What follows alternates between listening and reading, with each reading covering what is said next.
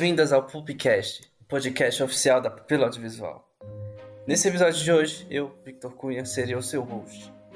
Estaremos dando continuidade à nova temporada. Essa temporada a gente traz episódios de historinhas baseadas em gêneros. Cada historinha conta um gênero diferente e a partir disso a gente faz uma rodinha de conversa sobre esse gênero. Nos primeiros dois episódios a gente falou sobre terror e aí no terceiro episódio a gente fez uma historinha chamada As Aventuras de Blip Bloop.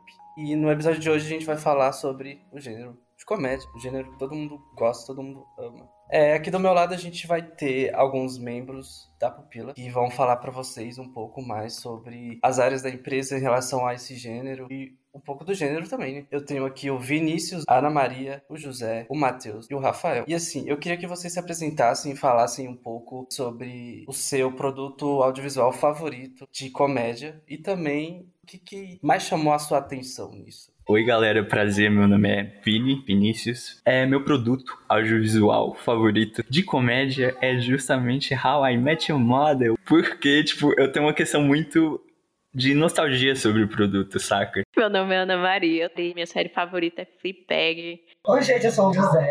Tô aqui pra acompanhar vocês nessa maravilhosa da comédia. E a minha série favorita é Big Bang Theory. Ela mistura as duas coisas que eu gosto, comédia e coisa nerd. Eu sou o Rafael. E acho que. Assim, é difícil falar filme favorito, mas um, acho que um dos meus filmes favoritos de comédia é, pode ser Projeto X, porque ele, ele é daquele besterol americano adolescente, só que ele tem aquele negócio de found footage, assim, um cara filmando e tal. E a série, é, não sei, é porque eu gostava muito de The Office, eu via todo dia. E eu ainda devo gostar, mas é que eu não vejo há tanto tempo, então eu vou falar Hora de Aventura, porque eu não sei se é exatamente comédia, mas é muito legal. E eu tô assistindo agora. Opa, gente, meu nome é Matheus. É diferente do Rafa que gosta de filme ruim, tipo Projeto X, eu gosto de arte chamada The Office e The Community. Ok, bora lá, galera. Bora lá, bora lá. É, a gente tá muito acostumado, né, a comédia, como todo mundo viu aí, a gente assiste comédia desde que a gente consegue. Desde que a gente tá vivo, a gente assiste comédia, todo mundo assistiu Chaves. Mas não surgiu do nada, né, cara?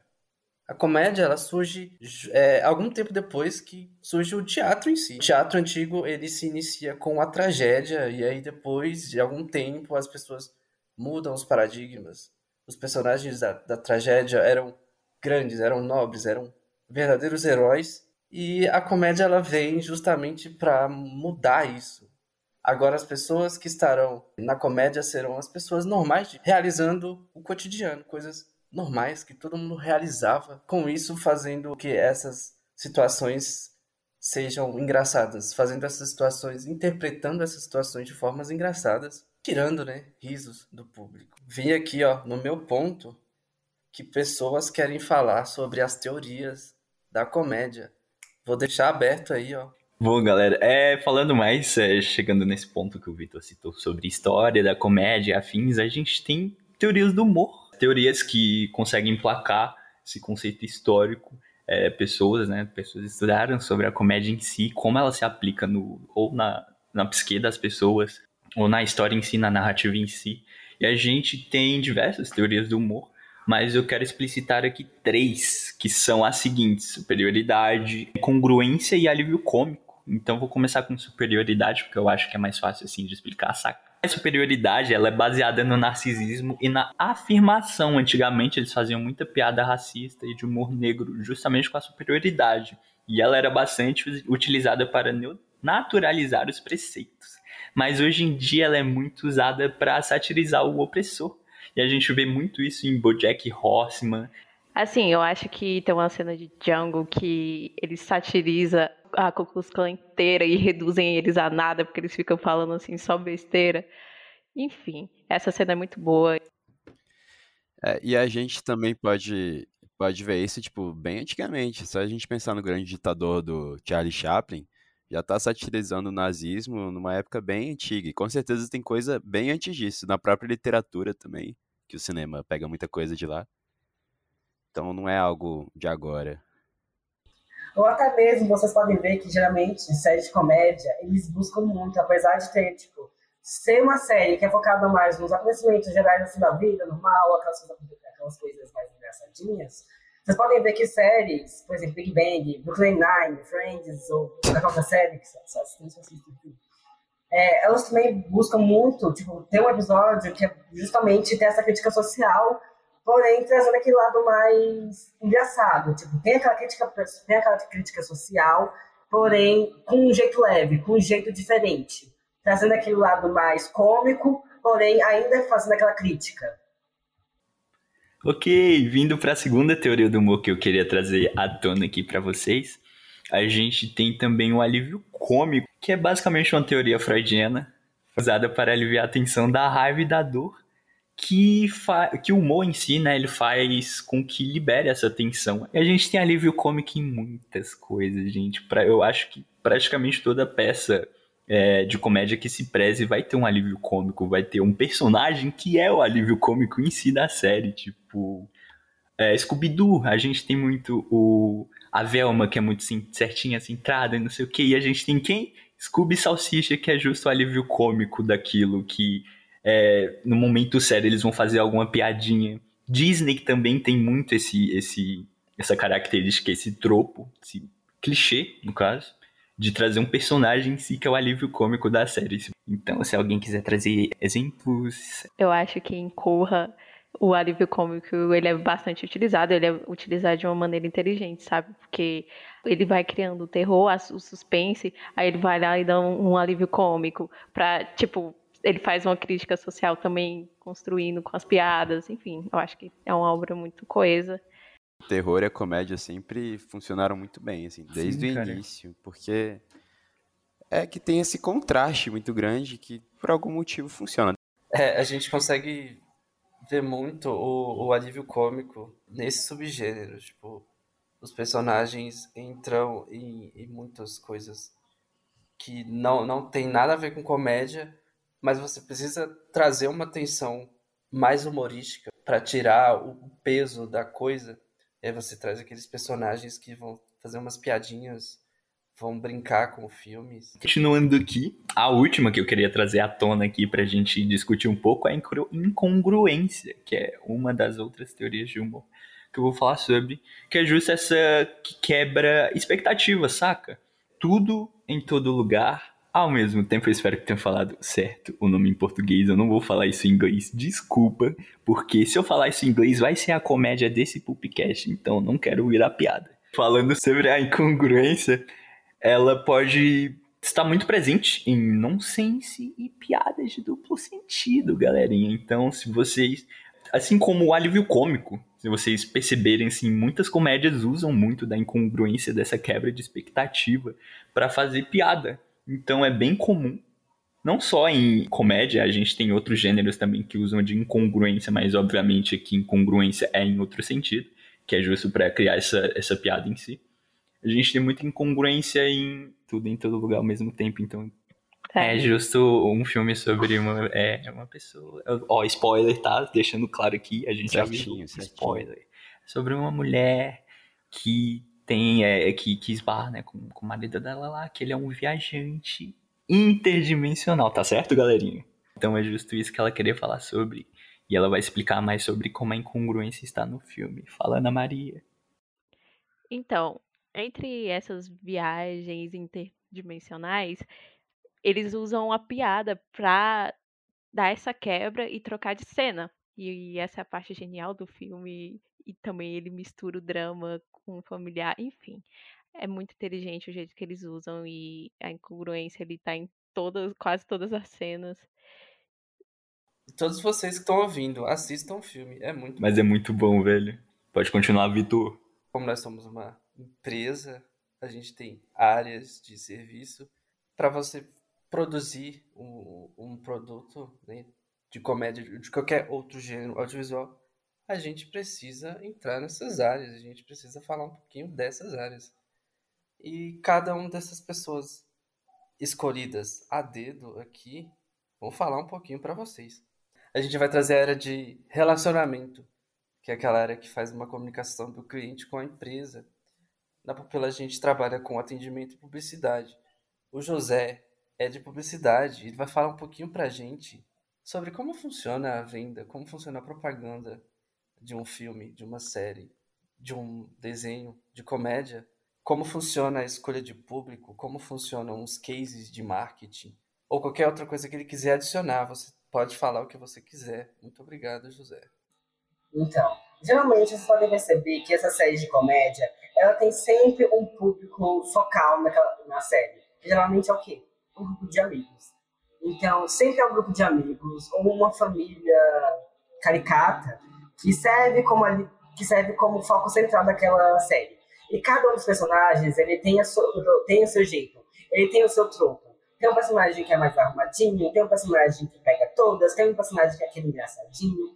Então vocês podem perceber que são vários tropos é, dentro do, do foco central da série. E vocês podem perceber que geralmente o público-alvo são esse público mais jovem. Por quê? Porque eles veem essa série, eles veem aquele grupo de amigos lá bonitinho, todo mundo aqui já assistiu Friends e já pensou, quero morar com um amigo. Porque, minha, porque eles acham que a vida deles vai ser que a de Rachel, que ficou que era rica, ficou pobre, depois fica rica e vai pra Paris. Kathleen Joey, que era pobre, ficou mais pobre, depois igual ator. Enfim, podem perceber que esse é o foco central da série. É, o público geralmente são essas pessoas. Essas pessoas consomem, que querem morar com os amigos, que querem passar o tempo juntos. E em relação ao como buscar atingir, temos dois momentos que eu posso citar aqui, que algo que chama muito o telespectador quando ele vai assistir uma série de comédia, que é o Code Open e o Tag. O Code Open é aquela cena que passa antes dos créditos iniciais, que é geralmente a abertura do episódio. Que é aquela cena que te ajuda a prender o telespectador no início. Que é uma cena que pode ser relacionada tanto com a trama do episódio, quanto com uma cena relacionada a nada mesmo. Um exemplo que eu posso citar é aquela cena de Brooklyn Nine-Nine, onde os presos cantam Backstreet Boys. Que é uma cena que prende o telespectador. É uma cena engraçada, que todo mundo comenta, vai te fazer assistir aquele episódio. Mesmo o resto do episódio não tendo nada a ver com aquela cena. Essa cena do, do interrogatório, ela rodou muito no TikTok, no Facebook. E muita gente começou a assistir a série por causa dessa cena.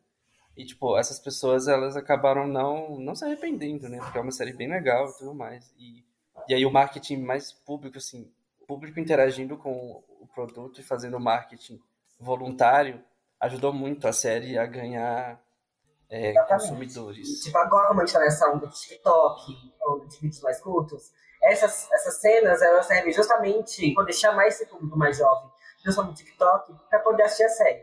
E outra cena também que eu, que eu citei é o tag, que é a mesma coisa, só que são aquelas cenas que passam no final do episódio, enquanto o crédito está subindo.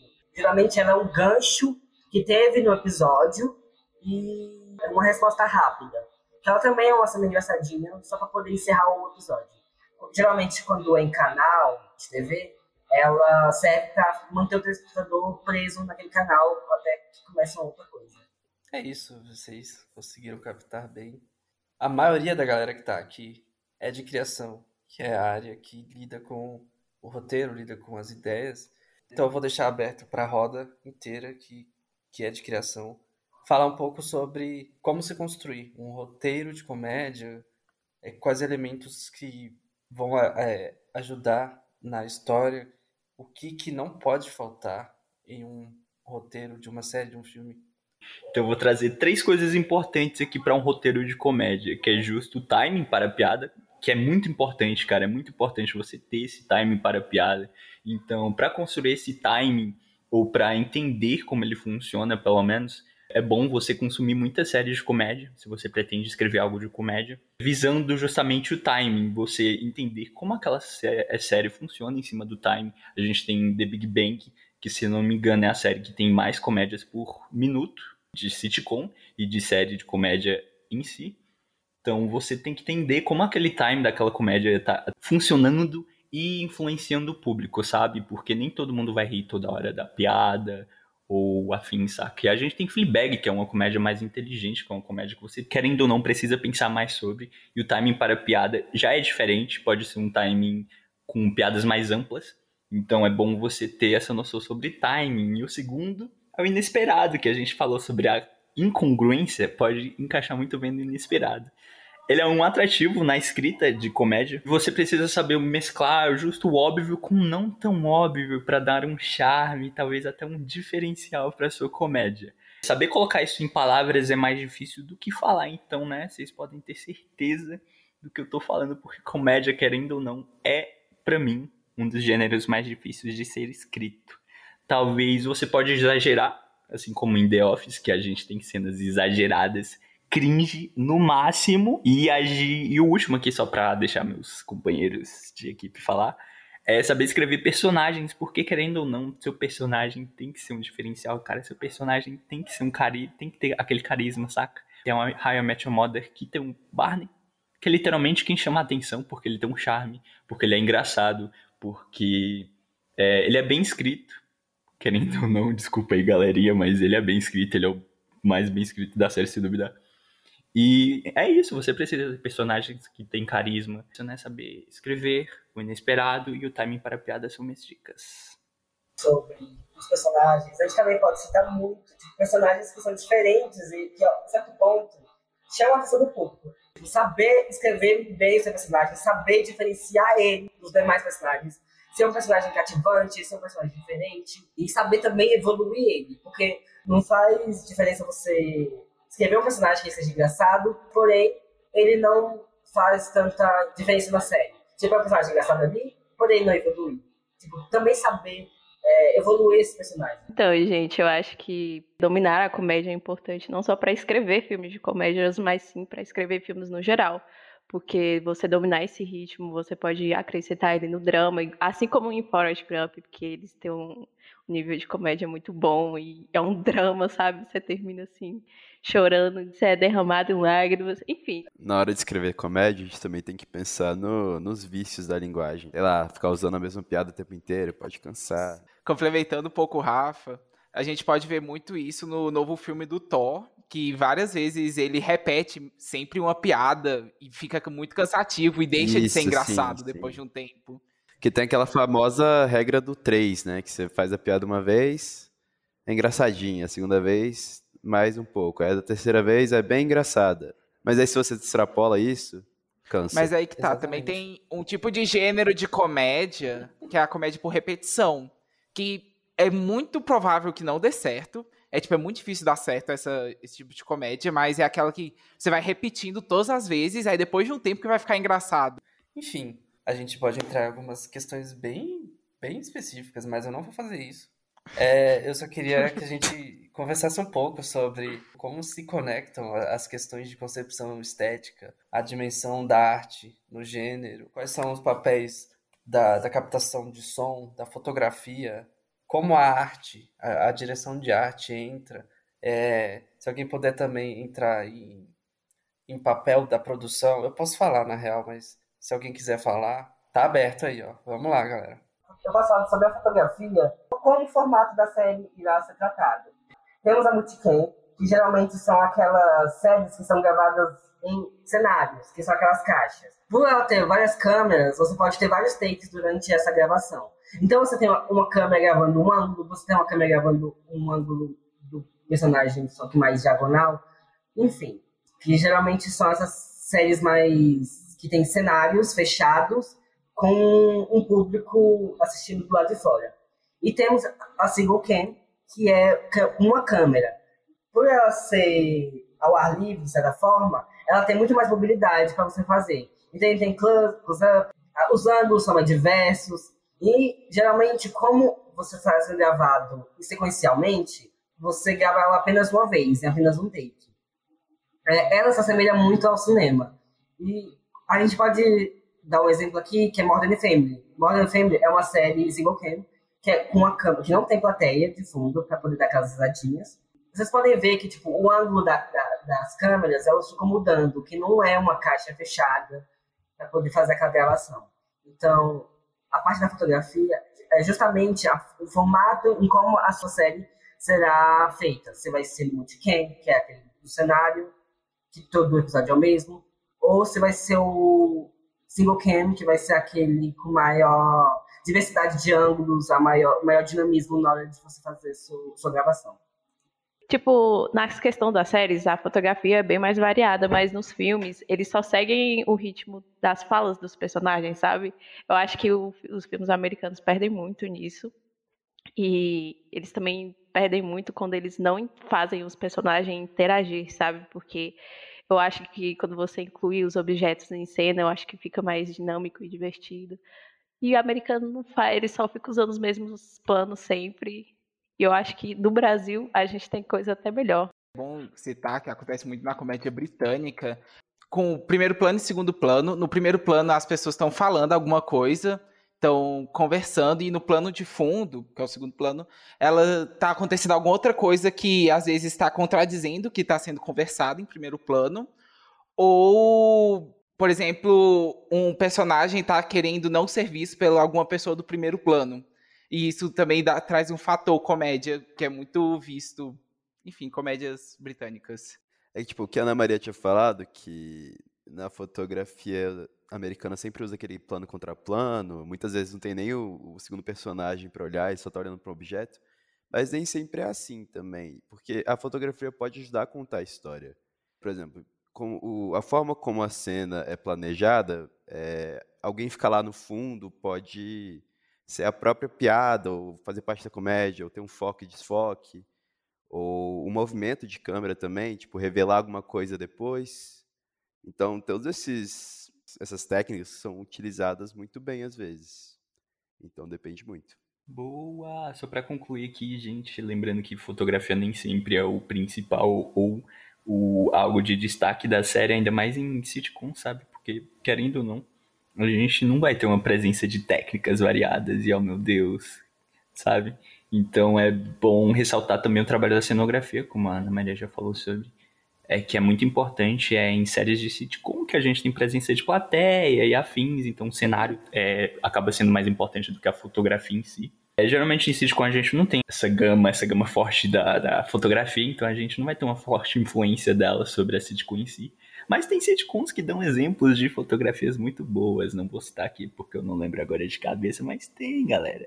Vejam sitcoms que tem. Agora, Hymen, que é Met Your Mother, The Big Bang Theory, sitcoms assim mais escrachadas, para não falar outra coisa. Geralmente não tem uma fotografia tão elaborada. Eu queria só, só terminar um pouquinho e trazer um pouco do som e da produção. É claro que o som aqui ele não, ele não entra tanto na, na, na, criação de, do ambiente, ele não vai entrar tanto na realização.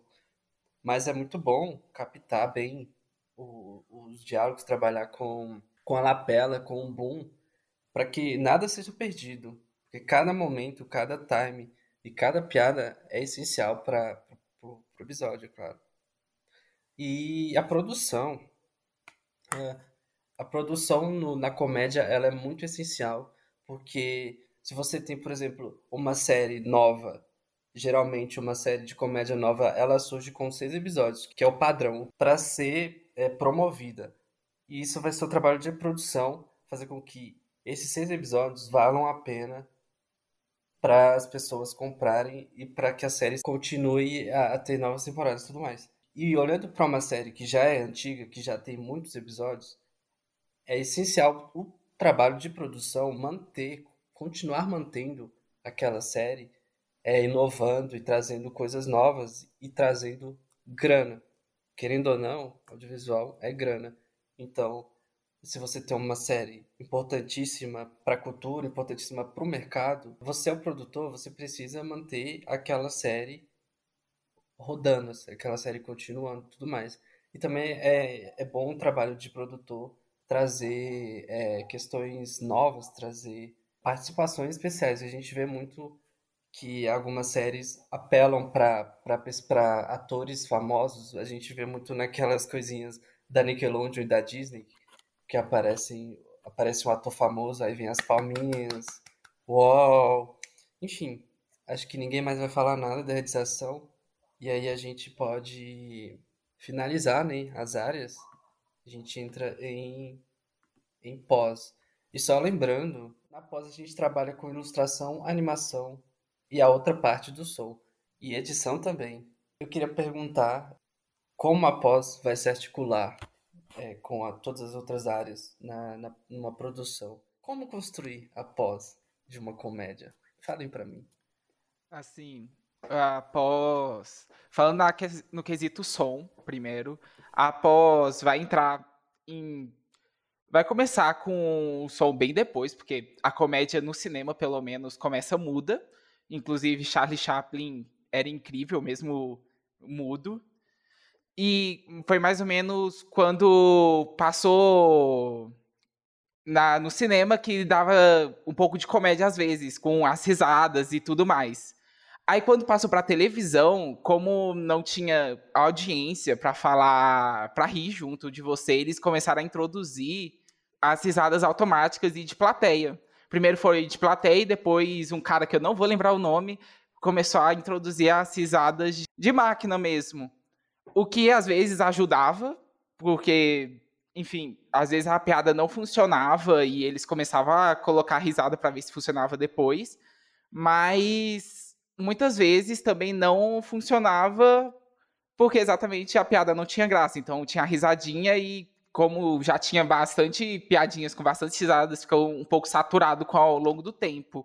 Tanto que, mais ou menos depois de, dos anos 2000, começou a usar bem menos esse tipo de risada. Você pode ver em The Office The Community, por exemplo.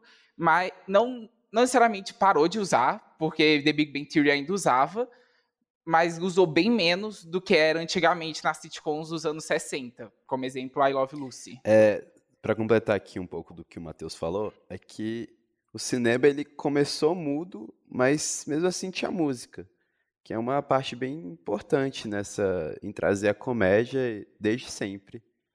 E hoje em dia continua também sendo bem importante. Aí na parte da edição da comédia, volta para aquela ideia do timing que que junta com a parte da foto e de tudo isso, porque ter um timing bom de edição é, pode mudar completamente uma piada. Ela pode funcionar ou não. Se você deixa uma cena passando por muito tempo, a piada pode ficar ruim, se você deixar pouco tempo também fica ruim. Então você tem que ter o time certinho e tem que ter muito estudo nisso.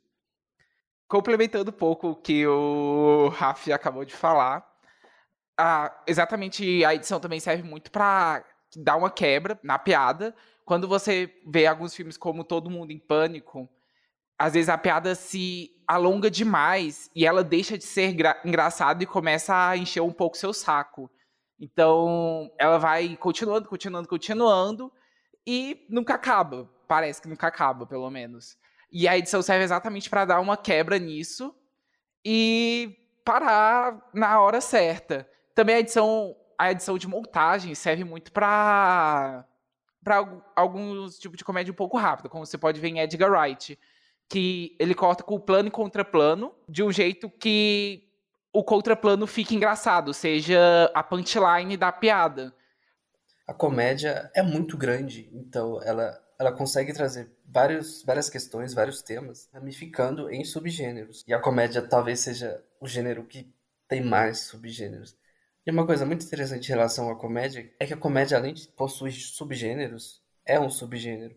Você vê muito comédia em filmes de ação, filmes que são predominantemente românticos. Subgêneros mais famosos da comédia seria a comédia dramática, ou dramédia, a comédia romântica. É, a gente tem aquela comédia que utiliza da ficção científica, a gente tem o pastelão, o esterol, a gente tem a comédia nonsense, que é, você vê em Monty Python, que nada faz sentido e é engraçado. A gente tem a comédia de costumes, a gente tem uma commentary, que é uma comédia vista muito nessas séries mais modernas, né, que é um documentário. A gente tem humor negro. As pessoas que riem de humor negro são horríveis? Talvez, não sei. A gente tem as chanchadas e aí a gente vai entrar um pouco nos tropos e nos clichês. Então, os tropos eles seriam repetições de plots que você consegue ver em muitos, muitas produções. E esses tropos eles podem se desenvolver de formas variadas nessas produções, ou eles podem se repetir muito e aí eles se tornam clichês. Um tipo de comédia tropo seria o constrangimento. Tem muita série que trabalha com constrangimento, mas nem todas elas trabalham da mesma forma. Elas conseguem se diversificar. A comédia bordão já é um clichê. É tipo, você tem um personagem e ele tem uma repetição de fala muitas vezes em todo episódio, essa repetição de fala é o que tenta fazer as pessoas rirem. Talvez o Bazinga seja isso. É, qual é o seu produto de comédia nacional é, que você recomendaria? Internet ou filme. O meu eu fico entre Bingo Rei das Manhãs, que é uma drama, um, um drama clássico, com um comédia. clássico. E também Durval Discos, que é uma comédia com terror no finalzinho. Esse filme é sensacional. É, o meu eu acho que Saneamento Básico, que é do Josh Furtado. E ele é muito legal e divertido, e você não espera que ele vai ser um filme muito bom, mas ele, ele é bem engraçado e bem feito. O Homem Invisível. Aí eu você fala esses filmes cults, esses filmes que ninguém conhece, porque eu vou falar classicão mesmo, que é Minha Mãe é uma Peça. E a minha recomendação pra vocês vai ser As Aventuras de Blip Bloop, que já está lá no Pupcast. Um Assistam. É gênio. bem divertido. E é isso, gente. É, a gente acabou chegando ao fim do podcast de hoje, com algumas horinhas de gravação. Eu queria agradecer a todo mundo que ouviu até aqui, agradecer a todo mundo que esteve aqui no podcast conversando. Pedir também para que vocês escutem os episódios anteriores e esse episódio quando ele sair, né? Um beijo, um abraço e tchau.